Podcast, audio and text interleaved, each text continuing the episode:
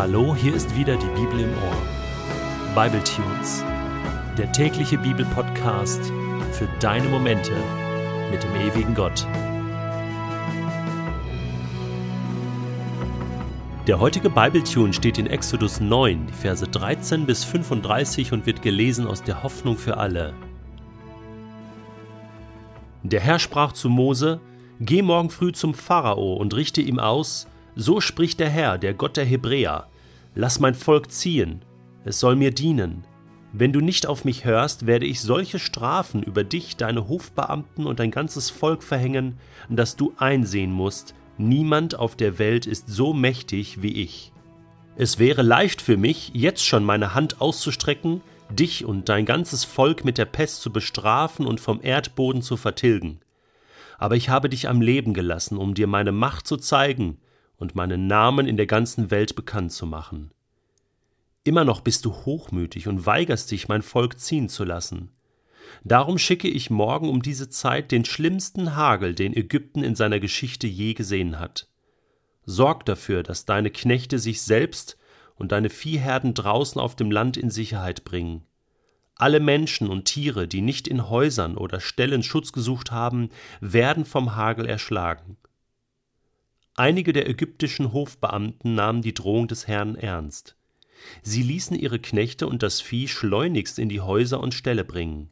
Andere dagegen beachteten die Warnung nicht, ihre Knechte und ihr Vieh blieb draußen auf den Weiden. Der Herr sprach zu Mose Streck deine Hand zum Himmel aus, dann wird ein Hagelsturm auf ganz Ägypten niedergehen, auf Menschen, Tiere und Pflanzen, als Mose seinen Stab zum Himmel ausstreckte, schickte der Herr ein gewaltiges Gewitter. Es hagelte, blitzte und donnerte. Der Hagel prasselte auf das Land nieder und überall schlugen Blitze ein. Es war das schlimmste Unwetter, das Ägypten in seiner Geschichte je erlebt hatte.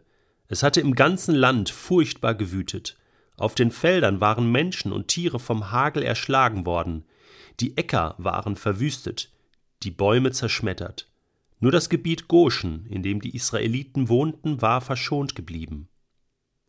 Da ließ der Pharao Mose und Aaron rufen. Diesmal habe ich mich schuldig gemacht, gab er zu. Der Herr ist im Recht, ich und mein Volk sind im Unrecht. Bittet den Herrn, dass er Gewitter und Hagel aufhören lässt. Ich verspreche euch, ihr dürft aus meinem Land fortziehen. Niemand wird euch zurückhalten.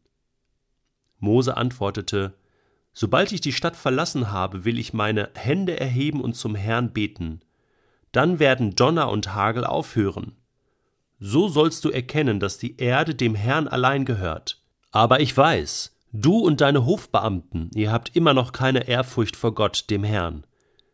Das Unwetter hatte Flachs und Gerste vernichtet, denn die Gerste stand in Ähren und der Flachs blühte aber Weizen und Emma blieben unbeschädigt, weil sie später gesät und geerntet werden. Mose verließ den Pharao, ging zur Stadt hinaus und betete dort mit erhobenen Händen zum Herrn. Da hörten Regen, Donner und Hagel auf. Als der Pharao sah, dass das Unwetter vorüber war, änderte er seinen Entschluss und blieb starrsinnig, ebenso seine Beamten. Er weigerte sich, die Israeliten ziehen zu lassen und lud so weiter Schuld auf sich. Genau so hatte es Mose im Auftrag des Herrn vorausgesagt. Nö, also das kann man jetzt nicht so sagen, dass Gott hier total die Fassung verliert. Oder dass er jetzt einfach draufhaut und Pharao und Ägypten vernichten will. Zu keinem Zeitpunkt wollte er das, zu keinem Zeitpunkt tut er das. Im Gegenteil, er sucht das Gespräch. Gott kommt immer wieder auf Pharao zu begegnet ihm in seiner Herzenshärtigkeit, in seiner Isolation, in seiner Vorstellung, er kann hier tun und machen, was er will. Mit Israel, mit Ägypten. Und Gott macht ihm klar, nö, ich bin hier der Chef. Ich bin der Mächtigste. Weißt du, woran mich diese ganze Geschichte erinnert?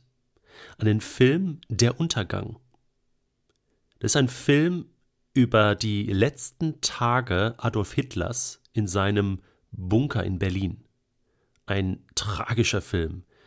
Ein bisschen dunkel, depressiv und ja, ein paar Selbstmorde und Wahnsinnsverfilmung, gespielt von Bruno Ganz. Völlig irre wird dort deutlich, dass Hitler am Ende jeglichen Überblick verloren hatte, dass er total fanat war in seiner eigenen Überzeugung und den Bezug zur Realität verloren hatte. Es kommt mir so vor, dass auch Pharao den Bezug zur Realität verloren hatte. Und es ist interessant, diese Parallelen, sowohl Pharao als auch der mächtige, in Anführungsstrichen, Hitler, beide haben das Volk Gottes Israel massivst unterdrückt. Und Gott lässt sich das nicht bieten. Hitler ist untergegangen mit seinem Reich und wurde bestraft. Und auch Pharao, er wird untergehen. Das ist doch Wahnsinn, sich hier mit Gott selbst anzulegen. Und Gott, er meint es noch gut. Gott informiert die Ägypter vorher noch über den Hagel und was passieren wird. Und er sagt, bringt euch in Sicherheit. Auch das Vieh.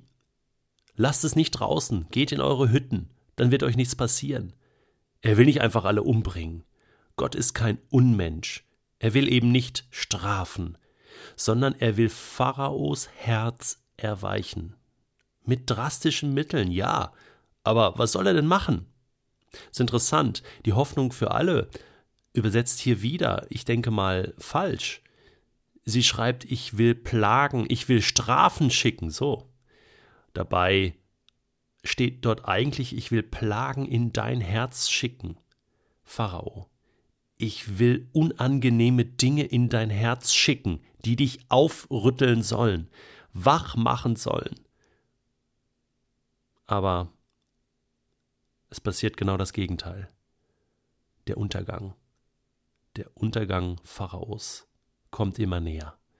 Er bleibt hart.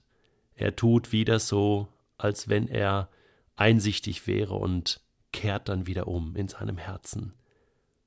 Mich erinnert das an eine Stelle in der Offenbarung, wo auch über Plagen berichtet wird, die über diese Erde gehen werden, und die Menschen, die das erleben, reagieren nicht darauf, kommen nicht zur Einsicht, dass ein Leben ohne Gott und gegen Gott keinen Sinn macht.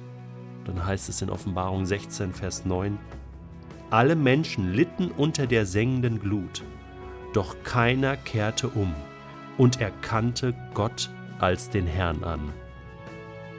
Darum geht es.